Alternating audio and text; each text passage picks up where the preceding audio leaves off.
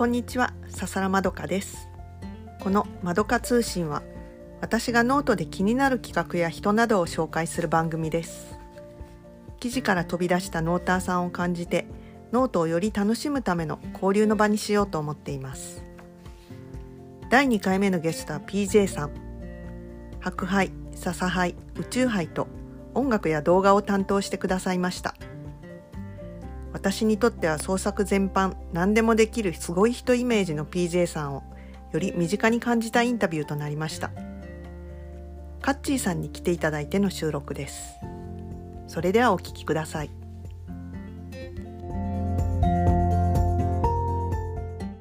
それでは PJ さんに質問なんですけれども。はい。はい。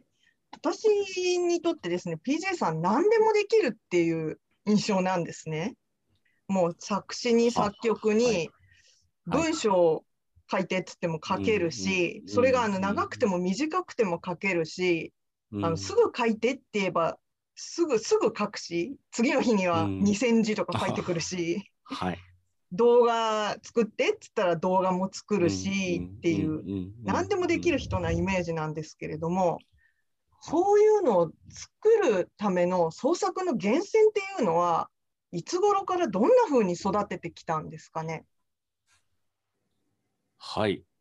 えっと、創作、まあ、いろんなことが好きで趣味多趣味っていうのはあるんでしょうけども楽器自体は、えー、それこそ高校生に入った頃に楽器始めて友達とバンドを組んでそこから音楽と出会ったっていうことはあったんでしょうけども創作っていうことに関してはここ23年で携わってきた感じではあります。高校生からって感じですか？楽器はそうですね。ただ作詞作曲とかしたのは3年前ですね。え？はい。そうなんだ。そうなんです。でも、なんだろう、うん、じゃあ作詞作曲をするとか、こう創作をするっていうのには、うん、なんだろうな、なんかこう、インプットがないと急に出せないと思うんですよ。そのインプットってな何だったんですかね？確かにそうかもしれないですね。ずっといつかやろういつかやろうっていうので作曲の勉強とかもしてたはしてたんですね学生時代から。あの、うん、音楽の楽典とか読んでいろいろ勉強はしてて。で、うん、小説もずっと好きでたくさん小説も、本当にたくさんの小説月学生時代なんか 30, 30本読んだりとかして社会人になってからもビジネス書含めて月に10本20本読もうと思いながら読んでいってインプットは山ほどしてるんですけどいつか出そういつか出すタイミングが来なかったんですね。できっかけが3年前ぐらいにあのあったということなんでしょうね。本当。で小説読むのは高校生ぐらいから小学校の子供の頃からまあお話読むの好きだったとかどんな感じですか？そうですね。子供の頃は多分普通に人並みにそれこそずっこけ3人組読んでたりとかあそんな、うん、僕たちのとかそんな読んでたんでしょうけど中学2年の時星新一にはまってで高校生になって、まあ、どちらかというと日本の文学なんでしょうけども村上春樹とかあの辺のを読み出してからたくさん読むようになったような気がします。高校時代からが、まあ、ちょっと大人っぽいが特にですね、うん、特に増えましたね。映画もたくさん見て、うん、高校生の頃から映画も見てたんですか？高校生の時はとにかくあのー、もうエンターテインメントにずっぽしとはまっていった感じですね。小説読んで映画見て音楽聴いてそんな感じでしたね。へえ音楽は好きなアーティストがいてそれにどっぷりはまっていったそれともなんだろうなんかいろいろランダムに聴きまくってた感じですか？ね。最初はあの普通のえーと、みんなと同じように90年代に生きていましたからあの j p o p から、うん、えー、まあ、洋楽も音楽の強い時代ですからそういうの聞いてたんですけれどもそのうちこうロックとかをやっていくとロックの根源って何なんだって言って昔の、えーと音楽ウッドストックとかそっちの方を聞いたりするようになってでその前のジャズとか聴くようになってでクラシックも聴いたりしてと結構その頃はいろいろハマっていろいろ音楽幅広く聴いてたような気がします。へへえ、うん。でも今サブスクとかがあるからまあうん。何でも聞けるじゃないですか。で私もはい。90年代は生きてましたけど、どうやってそんなにいろいろいっぱい聞いてたんですか、あの頃は、えービデオレンタルビデオ屋さんに通ってビデオ借りて CD 借りてうん、そして、えーハイポジのカセットに録音してウウォークマンで自転車で聴きながらとか、ランニングして聴きながらとかそんな感じですね。走ってたんだ。陸上部でしたからあ高校の時は。はい、あの種目は何だったんですか？やり投げです。やり投げ。なるほど。やり投げ。地域大会2位まで行きましたよ。あそうなんだ。へえ、意外ですね。そうなんですよその頃はバキバキ体でしたからがいいね。体つきがいいもんねい。や聞いてくださいよ僕ここ3年で23キロ太ったんですよ。コロナになってからびっくりですよそうなんだ。私。それまでバッキバキの23キロ体だったのに23キロ太ったらもう腰が痛くて6歳児ぐらい増えたって。そう6歳児7歳児1人分 大変です。私はまあまあ。23キロ太って仕上がった PJ さんしか見てないから、その。イケてるのを見てない。そうね。もう板チョコみたいになってたんですけどねお腹とか。その頃は。本当？その頃って高校ぐらいの子でしょ。まあまあ高校生やってその23年前3年前4年前とかは毎日ちゃんとは毎週ちゃんと走ってましたからね当時は。今はダメだそうなんですか。はい。ストイックな生活をしてしてました。ああ。今からでは想像がつかない。まあまた作りますよ。よろ作しくお願いします。はい、イケてる PJ さんが見たはいい、です。頑張ります。はい。はい。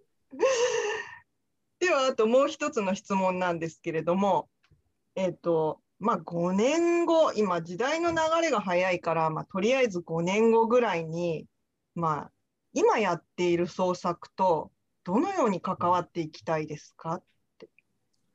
そうですね、僕はさっきも言ったように、本当に創作、えー作詞作曲が3年前で、えー小説が1年半から2年前ぐらいかなと思うんです、まともにやりだしたのが。初めて小説書いたのがそのタイミングだったんで、まだ創作自体は始めたばっかりなんで、まあ、今から頑張ってインプットをたくさんしてきた分、今からアウトプットしていって、えーもっと形にしていきたいなとは思ってます。それはなんか賞に出すとか、もう賞には出しまくってますよ。あ今も出してるんですか？うん、今も出してるけど、なかなか厳しいもんですね、賞って。ううんんまあまあ頑張って、そのうちなんか引っかかりゃいいかなと思っています。ああじゃあまあ有名になるって言ったらおかしいけどそういうのの方にも出すしあのトライしてるしあとはまあな何々と何々を組み合わせてこういう新しいジャンルを作りたいとかそこそういうのはまあ特にはないってそうですね。あのーまあ、そういうのはものすごい興味あって、メディアミックか、あの必ず僕の長編から中編小説っていうのは音楽と絡んでて、曲が必ず入ってるんですね。曲からできた小説もあれば、小説のな書いてるうちに曲できたものもあるんで、そういった連動っていうのはいつも意識してるつもりではあります。うん、じゃあ5年後もそういうのを常に意識してそうですね。音と物語を一緒に作っていきたいですね。なんだったらもっといろんなことできるんだったらいろんなこともやってみたいなとは思います。うんうん、なるほど。あと、今ちょっと思ったんですけど、改めて私、PJ さんといっぱいお話ししたんですけど、とってもお話がこう滑らかで上手なんですけど、それってなんでですか、営業マンだからじゃないですか。営業マンなんですか？う ん一応。技術、まあ、ちっちゃい会社だったんで、技術も営業も両方やらないといけなかったんで、じゃないかな。うーん。なるほど。わかりました。ありがとうございます。ありがとうございます。ではですね、カッチーさんからの質問を2点、2点じゃないか、お願いします。はい。えっと、みんなの俳句大会のことを聞きたいんですけど、はい。まあ、白杯のうん、白杯から、白杯の音楽担当で一番最初お願いしたじゃないですか。はい。あの白杯白杯みんなの大会ってやつからスタートだと思うんですけど、うん。でその後白杯のエンドロールをあはあ違うか。白杯からだよね。は、うんそうだ、うん。白杯のエンドロール作ってもらってうん。でその後笹杯でも動画を作ってもらいましたよと、うん。オープニングエンド,、うん。エンドロール、うん。で今回、えーっとまた宇宙杯のオープニング作ってもらって、まあ、エンドロールも作ってもらう予定なんですがうん。それぞれ違うじゃないですか状況が。要そうは。うんあの組む音楽の人も違えばあー、まあ、ディレクションも様々違う方っていうのはあるんですけど、うん。そう3回の違い、まあ、同じだったところと違うかったところっていうのがあれば聞きたいなと思ってるんですけど。そうですね。あの、白杯で本当に最初に声掛けしてもらった時は、まだやっぱり俳句大会自体も、まあ、アポロではあの立ち上がってはいたんですけども、まだ育ってる途中段階という、まだ本当に生まれたてという感じがあったんで、うん思った以上に自由度が高かった感じを受けてまして、何やってもいいんだっていうので、結構曲も幅広く自由にやらさせていただいて、動画も結構自分勝手に出させていただいたっていうのがあったんで、そこは気楽に楽しむだけでできたなという感じはあります。対して、笹杯になった時には、こうぐっとおグレードが上がったというか、ワンランク上がったような感じがして、大会自身も。うんで、これはちょっと気合い入れないとまずいなというので、そういったプレッシャーは感じたというのはあります。うんで、宇宙杯になると、逆に今度はもうちょっとあの柔らかくしようかっていう雰囲気があ出てきたので、それはそれでちゃんとおクリアできるように対応したいなと感じたというところですかね、3つの違いは。うんそうそう、白杯はもうお願いしてないのに最初出てきたね。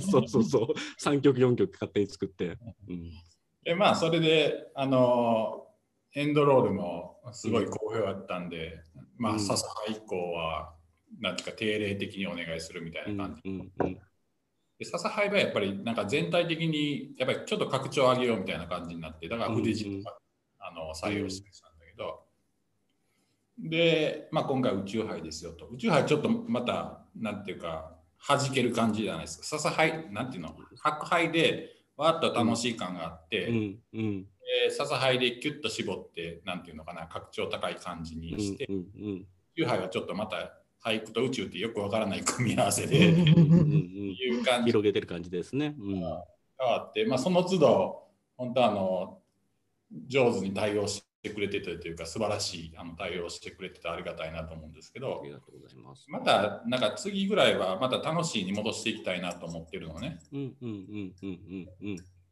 うんんで、まあ、まあそんなんもあって、えっとまあ、今後その俳句大会でこんなアーティストと組んでみたらいいんじゃないとか、まあ、別に絵とか音楽に限らないんだけど、まあ、こういう演出あったら面白いかなみたいなことがあったら教えてほしいんですけど。そうですね。なんか裾野を広げるっていう意味じゃ、今あの参加してもらってる参加参加というかあの歌ストにも参加してもらったあずきさんみたいにボカロを使ってるような人と組んで、その先にいるちょっとアニメーションを触れるような人とかが入ってくると、今までとジャンル変わったりとか、若い子たちに、えー、と影響を与えれるんじゃないかなという気はしますけどね。なかなかアニメーション作るの時間かかりますけど、なんかやりようはあるんかなという気はしますけどね。あの岐阜みたいなんだったらそんな手間ああ、かかそうかもね。ううんん。だからそれこそ、な夜遊びみたいなあんな雰囲気とかだったら、まだ、うんうん、いけるのかもしれないですね。うん、あんまり手込んだやつはそれはもう大変なんだけど、うんうんうんなんで要は二コマ漫画みたいな感じでパラパラ漫画で組み合わせてから、まあちょっと別の楽しい感でできるかなと思ってますけどね。そんな気しますね。うん。他ない？なんか音楽以外、音楽動画以外。音楽、動画以外、まあ思うのが、この間、えっと、僕、真志村のイベントにあの俳句大会の時に出て思ったんですけども、うんあれが思った以上に楽しかったんですよね。なんかみんなとつながってる感がすごいあってだからああいうところでいろんな発表するにしてもいいし交流会してでそういったところの、まあ、みんなに了承を取ってなんでしょうけども少し簡単にまとめたムービーなんか出してったりしても面白いのかなっていうのは思いました。なんかライブ感が出せるといいよね。ああいう。ライブ感出るといいですね。うん、何？その即興俳句大会でも何でもいいああ面白そけど音楽組み合わせてもいいんだけど、う面白そう。俳句大会だったらその場で季語を出して、確かに確かにそこでみんなで読んでみるっていうのも面白いかもしれない。そうそう、あのもう堅くのであれば別に川柳でも構わないんだけど、うんなんかうんうんまあそれだったら17文字ぐらいだからテキストでもささっとうん出るし、うん、確かに。声そ出しダメじゃないですか。なんかそういうのとかやると、うなんかちょっとん、また距離が縮まるよね。そうでアーカイブまでいかなくてもいいけど簡単な画面録画ってできるんで短く編集してパッパッと皆さん数十秒で見てもらえるようなのやるとあこんなとこあるんだって言ってまた参加者増えるような気しますけどねこれなくても。うん、まどかさんなんかないのなんかこんなことやったら面白そうみたいな。えー、急に言われても私出てこないな。でこの間、何やったっけ？俳句と千歳さんがやってたやつ。色紙に書くやつ？あ色紙に書いたり、うん。まあ俳句も何？そのテキストで17文字うんそのにして出してくるっていう形じゃなくってうん。前私あの3コマ俳句とか作ったじゃないですかはいはい。ああいうなんかキャンバと組み合わせたり、うん。なんか詩っぽく書いたりするとなんかまた違う見え方するじゃないですか。はいはい。あ、でもそれは、あの、俳句大会で企画として出そうと思っているので、うんまあ、それを、それをやってくれじゃないんです。もっと、あの、好きに、あの、俳句と組み合わせて企画参加してくださいよっていうようなのをやろうと思ってはいるんですけど、何もキャンバーとも組み合わせなくていいですね。そうね。だからその俳句の見せ方として、まあ、要は17文字の文字列をだって並べるだけじゃなくって、うん。別に何？文字の定もいろいろあるだろうし、フォントもね、うん、うん、うん。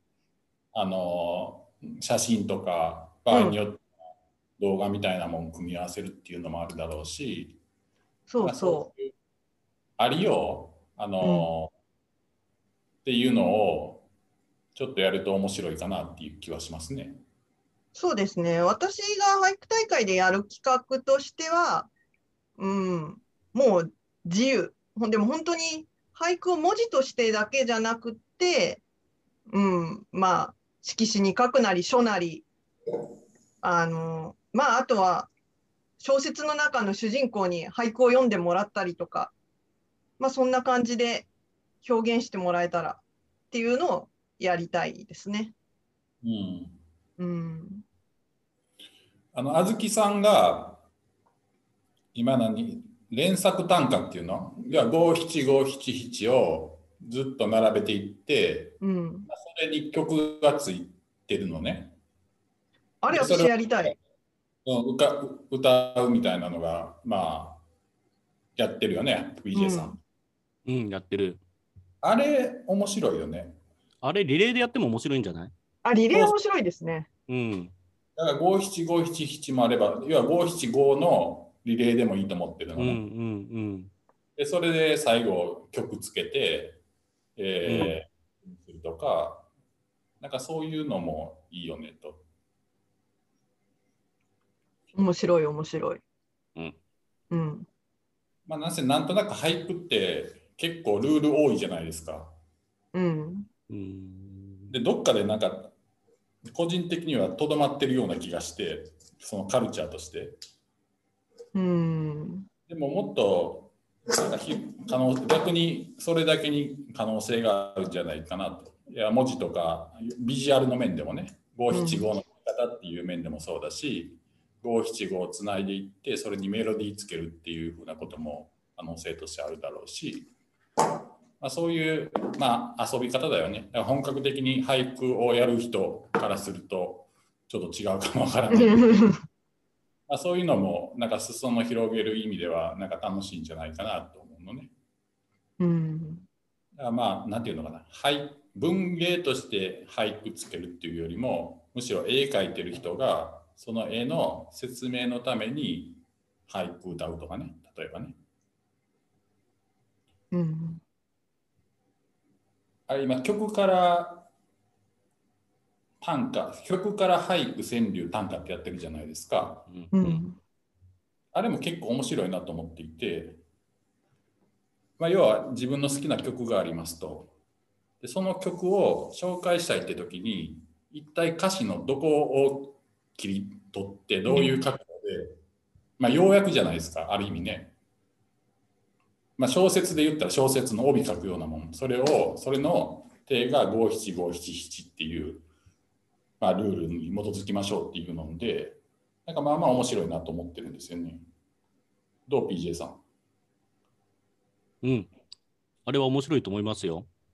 ねえうん。あれは面白いけど、うん。なんなぜかブレーキかかってるのはどうしてなんだろうなと思いながら、自分がこうクッと行こうとしたときに思いつかんなっていうのは、どうしてなんだろうなと思っておりますけどね。PJ さんがいけてないうん、いそう、入り込めてないんやね、まだ。あそうなんや。うん。やる気じゃない。やる気だか。ら、忙しいんじゃない？忙しいかな。わかんないけど。どうだろう。お好きな曲か。あ、うんけど、俺そういや、出したわ。やったら楽しかった。そうだ。やるまでがなかなか気が向かんかったっていう感じかな。なんでだろう。やると楽しいんだよね。意外と手短にできるし。そうだった本当に要約っていうか本、例えば小説から五七五七七でもいいと思うのね。ああ、楽しそう。それって言われるとと急に楽しそう。うん、本の帯書くのと一緒じゃないですか。ねえ、楽しそうん。だそういうのもなんか、まあ、楽しいな。そうすると、まあ、本当文芸でこの小説をプッシュしたりとか、この音楽プッシュしたいっていうツールとして、うんそういう提携して使うとかっていうのは、うんあ結構面白いう。うんうんうん。文字数限られてるだけに、確かに。うん、絞るじゃないですか、情報ね。それこそタイトルぐらいでいけますもんね、17文字なら。うん。うんう。ん、17文字は私、なんか個人的にはなんか短すぎと思ってるんですけど、31は結構やれるなっていうのが、まあ、最近やってみて思うこうん、とです。まあ、ちょっとまた、あの、知恵出しながら、さらに一層、なんていうんですかね、裾野が広がるような取り組みを、まあ、一緒にやっていきましょう。はい。またあれやね、本当あの、歌ストとかと連携できるという。はい、ぜひお願いします。はい。まあ、歌ストの宣伝を、じゃあ、最後に。歌すと3月14日までやっております。ぜひ、もう 100, 作100作品超えましたんで、ぜひとも皆さん楽しんでやってください。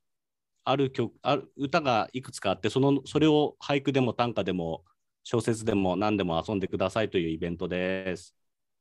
今、規定曲何曲あるの？今もう9だったかな ?10 だったかな、もっとあるか。わかんなくなりました、いっぱいついて。ねえ、なんか、うん、ありすぎるから選びづらいのも大変だな。うん、みんな頑張っていただいて、同じ人がいっぱい書いてくれてる。あえーと3月5日の土曜日の21時から、えー、真志村でイベントやりますんで、生演奏ですとかそういったのも予定しております。ウクレレも弾きます。よろしくお願いします。生演奏って皆さん歌うの？えっと、僕と多分、淳平さんは歌います。で、他の3人は、えっと、多分、声だけの方も、千代さんは多分声とテキスト、花歌鍋さんはテキスト、で、ソーダさんは、あの、歌いたいけど、なんか、環境的に歌えないかもしれないって言ってたんで、声だけかな、声と顔かなって感じですね。私もあのお伺いします。はい、およろ待ちしております。はい。はい。ありがとうございます。今私、ズームで収録してるんですけれども、あれですね、ウクレレかなんか持ってますよね、PJ さんね。はい、ウクレレ持ってますよ。なんか、一曲弾いてください。じゃあ、少しだけありがとうございます。振っていただいて。いえいえいえいえ。はい、じゃあ、ウクレレで、あの、オーラリーという曲ですね。ラブイズ、ん？ラブミーテンダーとも言うのか。はい。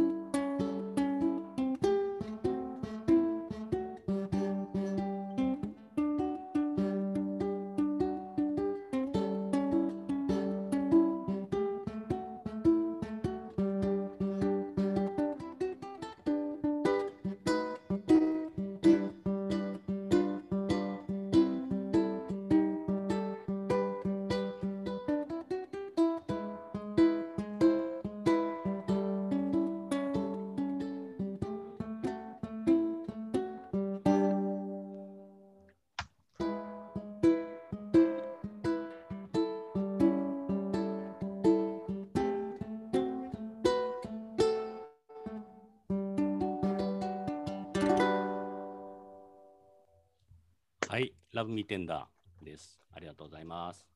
ありがとうございます。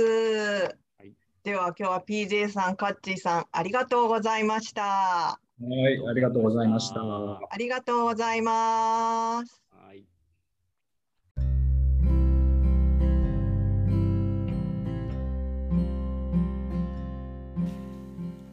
PJ さん、カッチーさん、ありがとうございました。話が思わぬ方向に転がって、PJ さんの意外な一面を知ることができました。告知にもあったように、3月5日21時から、真志村で歌ストの座談会とミニライブがあります。ここまで聞いてくださったあなたは PJ さんのファンになったはず。ぜひ来てくださいね。最後までお聞きくださってありがとうございました。